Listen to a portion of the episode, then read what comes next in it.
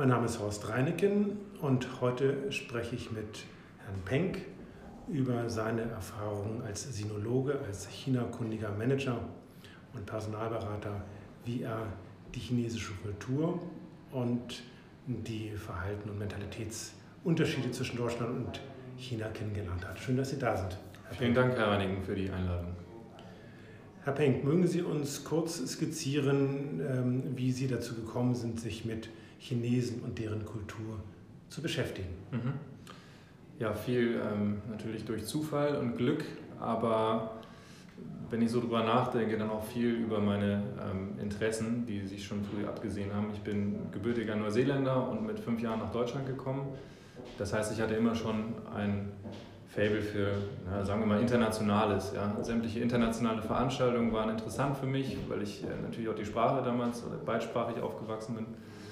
Und dann bin ich ähm, so als ähm, 12-, 13-Jähriger ähm, von einem Freund der Familie immer mitgenommen worden zu ähm, irgendwelchen China-Veranstaltungen. Das war so während der Goldgräberzeit in China, wo man eigentlich mit sämtlichen äh, Dingen, die man dort veranstaltet hat, ähm, gutes Geld verdient hat. Waren Sie da schon in Hamburg? Nee, da war ich, da war ich in Hamburg, richtig. Ähm, aber da waren wir halt eigentlich jedes Jahr im Urlaub. Mhm. Und ähm, da heißt da, das war in, in München. In München. Und er hat mich dann im Rahmen seines Geschäftes und seinen Aktivitäten mit China immer mitgenommen, sodass ich halt früh in Kontakt mit ähm, mir total fremden chinesischen äh, Menschen kam. Und äh, dieser Mensch, den, den ich mal besucht habe, der hat mich dann auch dazu ähm, angestiftet, einfach mal auszuprobieren, Chinesisch zu lernen. Das habe ich dann in der Volkshochschule gemacht mit 16 Jahren. Mhm. Und das klappte erstaunlich gut. Es lag natürlich auch daran, dass äh, die Menschen, die das mit mir gemacht haben bei der Volkshochschule, ähm, in der Regel deutlich älter waren als ich ähm, und mir vielleicht das Lernen deswegen etwas leichter fiel. Ähm, ja, auf jeden Fall war dann für mich klar, ähm, ich werde irgendwas mit China machen, mhm. aber ich wusste noch nicht genau was.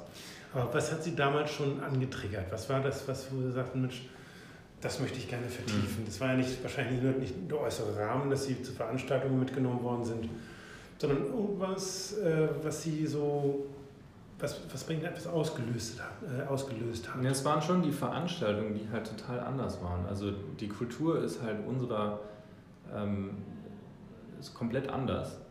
Ähm, und man kannte das alles nicht, das war komplett fremd. Ähm, und das wollte ich näher kennenlernen. Ja.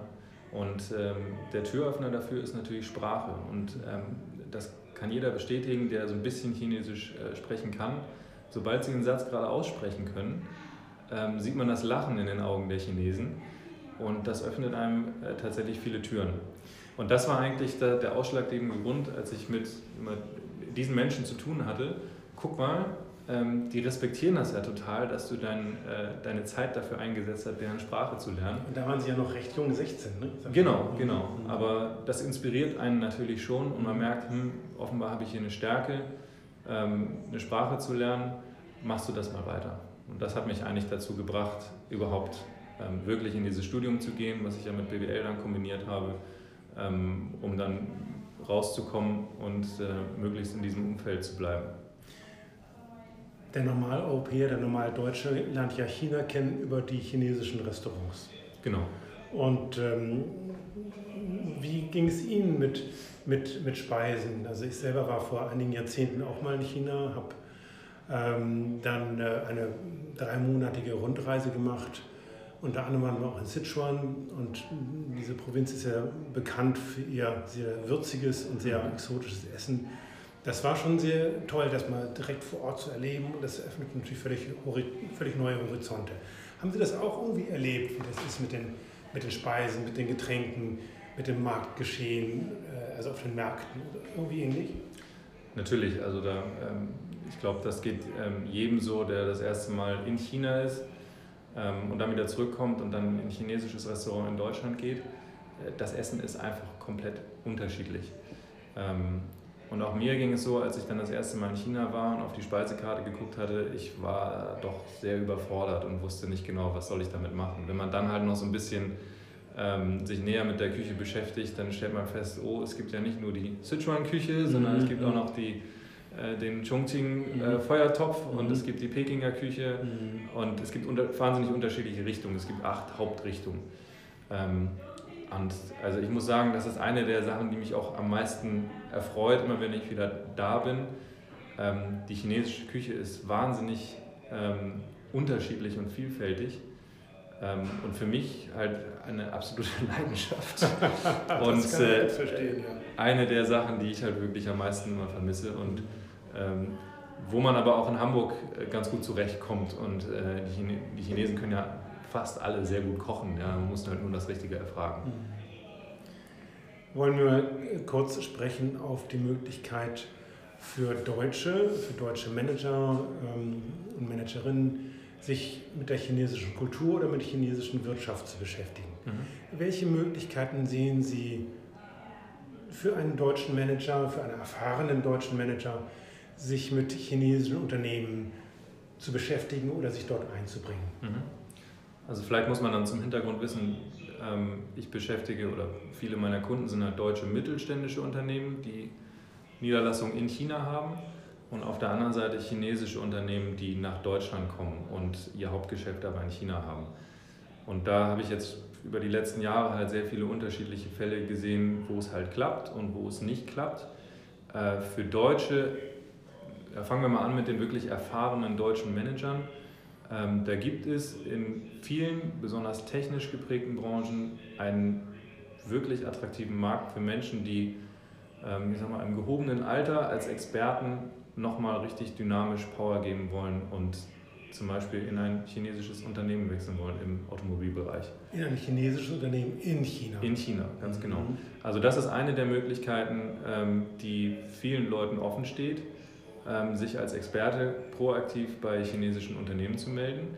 Und da gibt es hunderte von Fällen, ja, wo ganze ähm, Teams akquiriert worden sind oder einzelne Experten, weil China ja vorankommen möchte mhm. und einfach durch ihre Kaufkraft und ihre Finanzkraft die natürlichen Entwicklungsschritte überspringen kann. Und deswegen gibt es halt zahlreiche, also ich denke jetzt gerade in der Automobilwelt, zahlreiche ähm, Unternehmen, die sich das leisten können, ähm, für viel Geld deutsche Experten einzukaufen auf äh, interessanten, zum Beispiel Designpositionen, Entwicklungspositionen als Produktionsleiter. Da gibt es viele Möglichkeiten für. Deutsche dann ich sag mal, wie so ein Schweinsteiger in Chicago oder mhm. Podolski in Japan, so die letzten Jahre der Karriere ähm, in einem wahnsinnig dynamischen Markt ausklingen zu lassen. Und ich habe schon häufig gehört, dass das äh, für diese Menschen wirklich nochmal ein, auch ein persönlicher Erfolg ist, weil sie ihre Qualitäten nochmal richtig anwenden können und wirklich gebraucht ja. werden. Mhm. Und ja, das kann, ähm, das kann eine wirklich gute Win-Win-Situation sein. Wie lange äh, wie lang gehen solche Engagements? Sind die kurzfristig ein halbes Jahr oder ein Jahr oder gehen, mhm. die, gehen die länger? Es gibt unterschiedliche Modelle. Also ich habe vieles gesehen im Rahmen von Projekten. Ähm, Interims, Interimsmanagement habe ich auch gesehen. Ähm, gerade was so Design von äh, neuen Modellen angeht oder von neuen Maschinen angeht. Ähm, aber die meisten Menschen, die ich so begleite, ähm, die gehen nach China und haben unbefristete Verträge, also ne, im Rahmen eines Expertsvertrags. Aber die chinesischen Unternehmen wünschen sich schon eine langfristige Beschäftigung von den Menschen. Also gibt es ganz unterschiedliche Modelle. Was eher ungewöhnlich ist, ist, dass man halt nur für ein Jahr nach China geht. Das sind schon mehrjährige Engagements. Im Vorgespräch deuteten Sie auch an, dass chinesische Unternehmen, die in Deutschland Fuß fassen wollen, auch gerne Unterstützung haben von erfahrenen Managern hier vor mhm. Ort. Mhm. Wie sind die fachlich ausgerichtet oder wie können Sie das beschreiben? Was ist dort zu tun oder wie kommt man an solche Firmen heran? Ja, also das ist ganz interessant. Ähm, das hat man ja mitbekommen, dass über die letzten Jahre wahnsinnig viele deutsche Unternehmen Hidden Champions gekauft worden sind und plötzlich sitzt hier ein chinesisches Management. Und auf der anderen Seite kommen halt rein chinesische Unternehmen auch nach Deutschland und machen hier ihre, ihre Niederlassungen auf. Ähm, und die haben eigentlich alle durch die Bank wahnsinnigen Personalbedarf. Gerade die ähm, chinesischen Unternehmen, die jetzt komplett neu anfangen hier, die brauchen unbedingt deutsche Manager, ähm, gerade im Vertrieb, ja, weil das ist ja häufig der Fall, dass man hier ähm, weitere Kontakte in der Wirtschaft aufbaut ähm, oder ein Entwicklungszentrum macht. Also Entwickler, Vertriebler, die finden einen total neuen Markt bei chinesischen Unternehmen, die in Deutschland sind. Allerdings muss man dazu sagen, das ist natürlich auch nicht ganz leicht, weil diese Unternehmen kennt meistens keiner. Ja, das sind Marken, die uns völlig unbekannt sind. Das sind aber in China Unternehmen mit mehreren 10.000 mit mehreren 10.000 Mitarbeitern. Und jetzt muss man sich als Deutscher und im deutschen Kulturkreis groß gewordener Mensch auf etwas völlig Neues einlassen, in möglicherweise abenteuerlichen Verhältnissen. Wie, wie kann man den Kontakt herstellen zu solchen Unternehmen, die man natürlich nicht ohne weiteres kennt, auch nicht ohne weiteres recherchieren kann, könnte ich mir vorstellen. Mhm. Wie geht das? Gibt, geht man da in die deutsch-chinesische Handelskammer oder geht man da den, den Weg über Personalberater? Ähm, wie, kann man sich das, wie kann man sich das ähm, organisieren für mhm. sich? Also grundsätzlich Personalberater, die werden natürlich dann äh, von den chinesischen Unternehmen zum Teil angesprochen, muss ich sagen, zum Teil, weil ähm, das passiert immer noch auf sehr ähm, kleinem Niveau. Ähm, aber wenn man sich bei diesen Menschen meldet, die wissen in der Regel ja, ähm, welche Unternehmen nach Deutschland gekommen sind. Und Sie sprachen die Deutsch-Chinesische Handelskammer an. Ähm, die sammeln ja im Prinzip proaktiv diese Unternehmen, machen verschiedene Veranstaltungen und versuchen, diese Unternehmen auch zu fördern und zu pushen. Das heißt, wenn man sich da proaktiv meldet, die haben sicherlich auch die eine oder andere Idee, wie komme ich an solche Unternehmen ran. Und ansonsten äh, kann ich nur sagen, äh, versuchen Sie sich ein bisschen umzuhören, was auf dem äh, Markt so passiert. Man kann auch einfach, ne, die Grüppchen kommen ja immer wieder an dieselben Stellen zusammen, in einem guten China-Restaurant oder mhm. bei.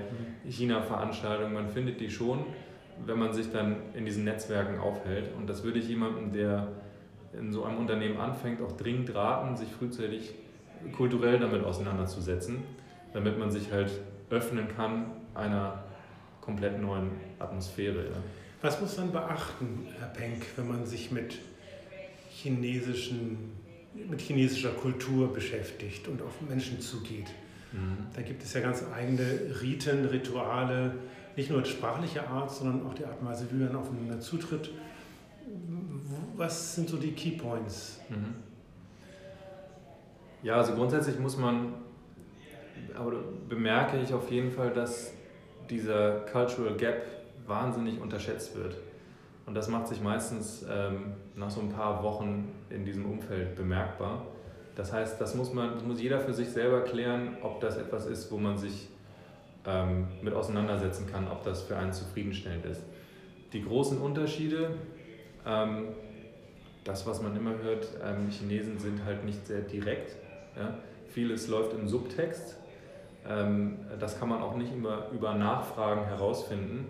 Ähm, man muss da ein Gefühl für entwickeln. Ja? Es gibt da auch keine, ähm, es gibt ja jetzt kein Rezept, wie ich ein, ein chinesisches Unternehmen, einen chinesischen Chef lesen kann. Es gibt komplett andere Strukturen. Ich nenne mal ein Beispiel.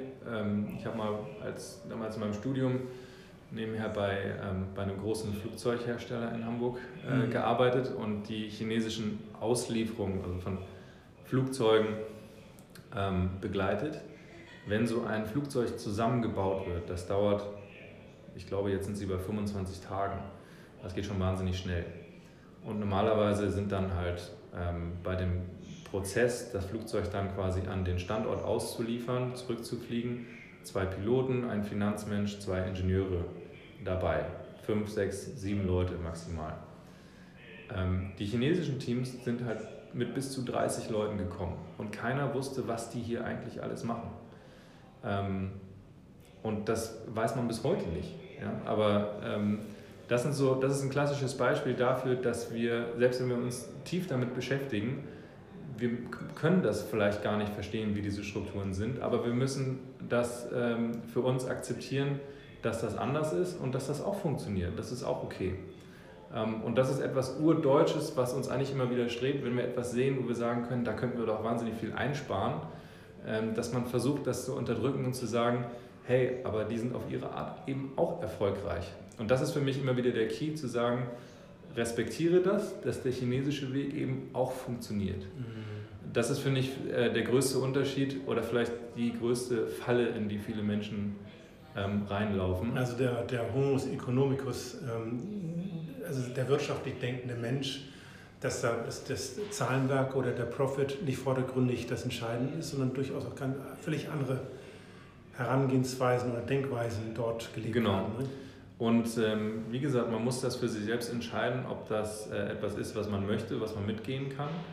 Ähm, weil ich kann nur sagen, äh, da gibt es wahnsinnig, wahnsinnig äh, Erfolgsstories. Wir haben die ähm, deutschen Experten, die nach China gehen, angesprochen, die sich da wirklich wohlfühlen, ähm, die ihr Wissen wirklich nochmal gut einsetzen können, was dann unserem Markt und dem chinesischen Markt zugutekommt. Ähm, aber es gibt eben auch wahnsinnig viele Fälle, ähm, wo es einfach möglicherweise aufgrund der fehlenden Vorbereitung nicht funktioniert hat. Und darauf muss man vorbereitet sein und sich dem öffnen und sich damit auseinandersetzen. Wenn ich mal so nach China gucke, und ich habe das, ähm, wie gesagt, vor sehr langer Zeit erlebt, da war ich in Shanghai mit einem Freund in Shanghai an der Uni und haben gesehen, wie dort studiert wird. Und das ist so für mich in Erinnerung, ähm, der Lehrer sagt was, ähm, zeigt auf einen Schüler, der steht auf und wiederholt genau das, was der Lehrer gesagt hat. Und das wirkte damals auf mich wenig reflektiert, sondern einfach nur so ein bisschen auswendig gelernt oder wiedergegeben. Wie, wie lernen Chinesen und sind die, so leistungs, sind die sehr leistungsorientiert? Wie, wie haben Sie das selber, als Sie auch in China studiert haben, mhm. wie haben Sie das selber erlebt? Ja, also leistungsorientiert auf jeden Fall. Also ich kenne keine äh, keine Bevölkerungsgruppe, die derart leistungsorientiert denkt und agiert. Ähm, da kommen wir einfach nicht gegen an. Ähm, Wie drückt sie das aus? Ist das das emsige Arbeiten? Ist das das kompromisslose, fokussierte mhm. äh, Denken? Wie kann man das beschreiben? Ja, die Menschen sind wahnsinnig ambitioniert. Also man muss sich das vorstellen, das Land hat sich ja erst Mitte der 80er Jahre geöffnet, ähm, in einem erbärmlichen Zustand. Und plötzlich waren halt komplett neue Möglichkeiten da. Und äh, man konnte Veränderungen von Monat zu Monat äh, beobachten. Und viele sind da halt ähm, als Goldesel, Goldesel rausgegangen.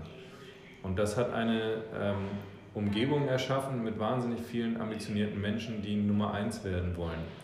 Und das merken sie überall. Mal ein Beispiel: ein Maschinenbauer aus dem Sauerland, der hat ähm, um das Produktionswerk in Hangzhou ähm, besser zu machen und um die Leute anzulernen, haben die ähm, 30 chinesische äh, Blue-Collar-Worker nach Deutschland geholt, um in der Produktion mitzuarbeiten. Und die haben dann da in so einem Gasthaus gewohnt und das hat mir der, äh, der, der Chef von der, der Firma irgendwann erzählt. Ähm, der äh, Besitzer von diesem Gasthaus ist irgendwann zu ihm gegangen und hat gesagt, das ist Wahnsinn, die gehen jeden Morgen um 4.30 Uhr in den Wald und lernen deutsche Vokabeln. Produktionsvokabeln. Jeden Morgen um 4.30 Uhr. Und dann gehen die um äh, 8 Uhr zur Arbeit und arbeiten dann so lange, bis sie rausgeschmissen werden. Und am Abend wiederholen sie das Neugelernte. Ähm, das kann man sich ja, ähm, wenn man das jetzt einfach mal umdrehen würde, die Story, das kann man sich ja eigentlich überhaupt nicht denken, dass eine, eine Gruppe von 30 Deutschen das in China machen würde. Und diese, diese Ambitionen, die kenne ich nur aus China. Jetzt haben Sie angesprochen, dass Sie ähm, ja, dass es so Frontalunterricht in China ist. Und das ist auch genau das, was ich ähm, kennengelernt habe. Ich habe auch in China studiert und da wurde es nicht anders praktiziert. Und man hat gesehen, dass die, ähm, die westlichen Studenten einfach viel freier reden konnten und ähm, nicht so vorbereitet sein mussten. Ähm, so die Amerikaner, die stachen natürlich besonders heraus, die eigentlich, die, die einfach wahnsinnig gut debattieren können. Ähm, und das muss man sagen, ähm, das ist mir bei, also da kenne ich halt wenig Chinesen in einem ähm, jüngeren Alter, die das wirklich gut können, eben weil es diesen Frontalunterricht gibt und ähm, weil man eben in China sehr erfolgreich sein kann, wenn man auswendig lernen kann. Und das hat natürlich auch einen geschichtlichen Hintergrund. Also früher ähm, hat man halt ähm, hat man besondere, hat man berühmte Werke kopiert und der, der es am besten kopiert hat, der hat den Wettbewerb gewonnen. Also das ist etwas, was total in der Kultur verankert ist, dass man Dinge gut kopiert.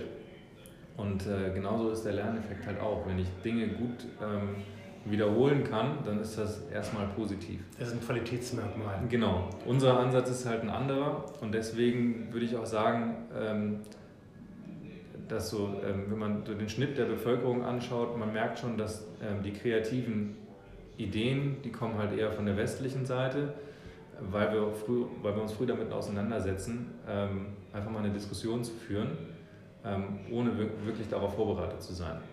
Und das ist in China häufig undenkbar. Ich kriege das bei meinen chinesischen Kandidaten mit, die fragen mich bei jedem Vorstellungsgespräch, seien sie noch so gute Kandidaten, wie kann ich mich wirklich gut darauf vorbereiten? Welche Präsentation soll ich halten? Und ich versuche dann immer so also ein bisschen zu erzählen, mach das, eine Präsentation kommt bestimmt gut an, aber versuche auch möglichst frei äh, zu sein, um zu, damit man schauen kann, dass die Ideen auch aus dir raussprudeln. Ähm, also das ist sicherlich noch ein großer Unterschied, aber ähm, klar, mit der Internationalisierung von äh, China ähm, internationalisiert sich auch ähm, die, die Lernmethode, weil man halt gemerkt hat, ähm, nur mit dieser Frontalgeschichte wird es halt auch nichts. Wir müssen eine Durchmischung haben. Nun gehört zum Erfolg eben auch, oder erfolgreich sein, gehört auch Licht und Schatten, also der Schatten, dass man auch mal scheitert oder dass man auch mal eine Niederlage erlebt. Mhm. Und die Gefahr, Gesicht zu verlieren, ist in China oder in Asien, habe ich das verschiedentlich erlebt, doch eine große, eine große Befürchtung, dass man bloßgestellt wird, dass man ähm, naja, missachtet wird. Wie gehen die Chinesen oder aus ihrer, aus ihrer Sichtweise, wie gehen die Chinesen mit Frust um, mit, mit Niederlagen, wie verarbeiten die das? Kann man da irgendwo für uns selber ähm, ein paar Ideen, Inspirationen draus ziehen? Hm, also das ist ganz interessant, wenn ich darüber nachdenke. Ähm, das ist zwar das ist eine wahnsinnige Bedrohung, dass man sein Gesicht verliert.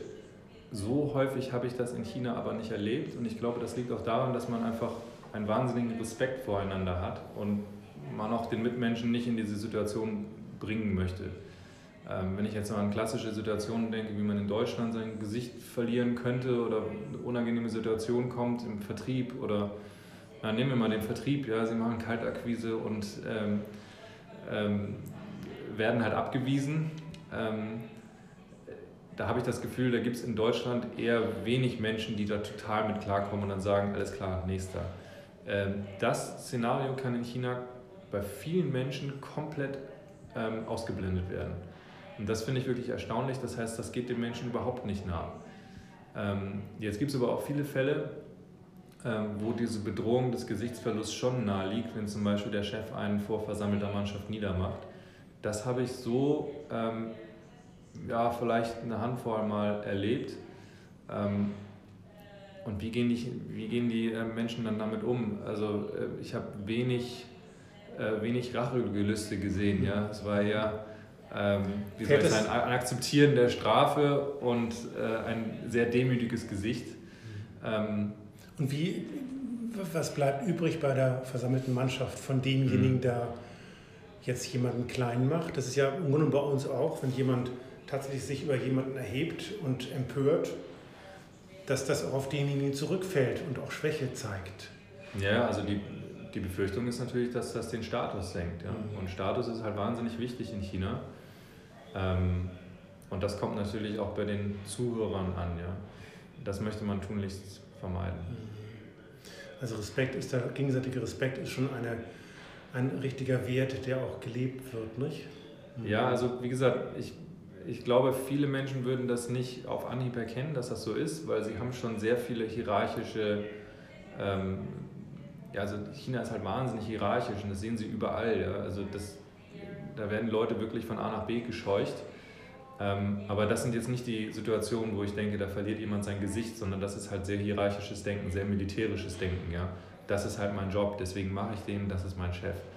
Ähm, wenn jemand wirklich vor versammelter Mannschaft degradiert werden soll und das Gesicht genommen werden soll, dann weiß ja jeder, alles klar, ich senke dessen Status.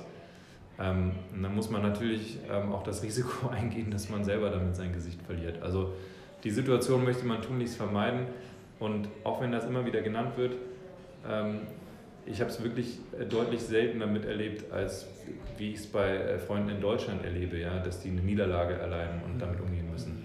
Man muss dazu sagen, ich, es, es gibt auch nicht wahnsinnig viele Psychologen ähm, in China, die dann solche Menschen, äh, Psychiater in China, die, die dann solche das Menschen Das gibt es nicht so?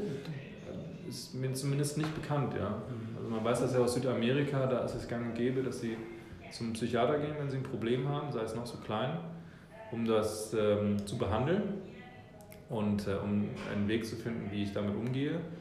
Ähm, das wird in China eher runtergeschluckt, ist mein Empfinden. Nochmal eine Frage an Sie, Herr Pink. Sie sind nun täglich, täglich, nahezu täglich mit chinesischen Themenstellungen, Verhaltensweisen, sprachlichen Dingen beschäftigt. Was war das Letzte, an das Sie sich erinnern können, was Sie inspiriert hat, nochmal zu sagen, hey, das ist ja mal wieder ganz interessant, was ist neu, das habe ich bisher gar nicht so verstanden. Interessanter Ansatz. Fällt Ihnen da etwas ein, wo Sie sagen, mhm. hm, darüber kann ich als Deutscher, Schrägstrich Neuseeländer, ähm, das ist ein ganz interessanter Ansatz. Oder das eine, so kann man das auch sehen. Ja, dazu habe ich eine ganz inter interessante Empfehlung für diejenigen, die das äh, sehen möchten. Es gibt einen Film, der nennt sich äh, Parchim International. Parchim ist eine Kleinstadt zwischen Berlin und Hamburg, hat einen Flughafen ähm, und der wurde gekauft von einem chinesischen Investor. Und äh, da wird dieser Mensch im Prinzip begleitet, wie der vorhat, äh, den Flughafen Parchim zu einem internationalen Hub für Flugzeugverkehr zu machen. Da sollen große Einkaufszentren entstehen und das ist der neue europäische internationale Flughafen, wo jetzt alle Flugzeuge hinfliegen. Das ist die Vision. Und man kann darüber lächeln, aber man darf halt nicht vergessen, und das ist das, ähm, was mich wirklich inspiriert, ähm, häufig sind so Dinge, über die wir im Westen lachen, ein Ausgangspunkt für eine wahnsinnig erfolgreiche Story. Also ich denke da an Alibaba, ist ja eigentlich nur eine Abkupferung von äh, Amazon oder Ebay. Ja? Mhm. Wahnsinnig erfolgreich. Der Singles Day hat den, den Black Friday in den USA aber mal so massiv übertroffen. Mhm. Ähm, oder Huawei ist ähm, vor ein paar Jahren auf den deutschen Markt gekommen mit einem 100 Euro Billig-Smartphone. Wenn man sich jetzt anschaut, ähm, wie Huawei auf dem Markt präsent ist, und ich glaube in der Chip.de-Liste sind äh, fünf von zehn äh, der besten Telefone äh, jetzt in den letzten Monaten immer Huawei gewesen. Ähm, das ist etwas, wo man ein bisschen nachdenken muss, wenn man halt über so eine chinesische Story wie zum Beispiel Parchim International lächelt. Ähm, das mag mir vielleicht völlig fremd vorkommen und diese Vision ist natürlich äh, total aus der Luft genommen, aber das kann echt erfolgreich werden in ein paar Jahren. Und das liegt an dieser chinesischen Dynamik, an den Visionen, an der Hands-on-Mentalität. Und das hat mich wirklich nachhaltig inspiriert und auch ähm, zum Umdenken bewogen, wenn ich ähm, bewegt, wenn ich so etwas sehe, ja, wo ich halt im ersten Moment denke, mein Gott, was ist denn hier los? Ja. Herr Penk, wir sind ähm, schon leider schon wieder am Ende. Äh, es war sehr, sehr interessant. Vielen Dank. Es sind so viele Dinge, die Sie als Sinologe nochmal ergänzen könnten. Vielleicht haben wir nochmal die Gelegenheit, eine, eine Aufnahme zu machen. Und erstmal herzlichen Dank, dass Sie da waren. Vielen Dank, Herr Rannigen.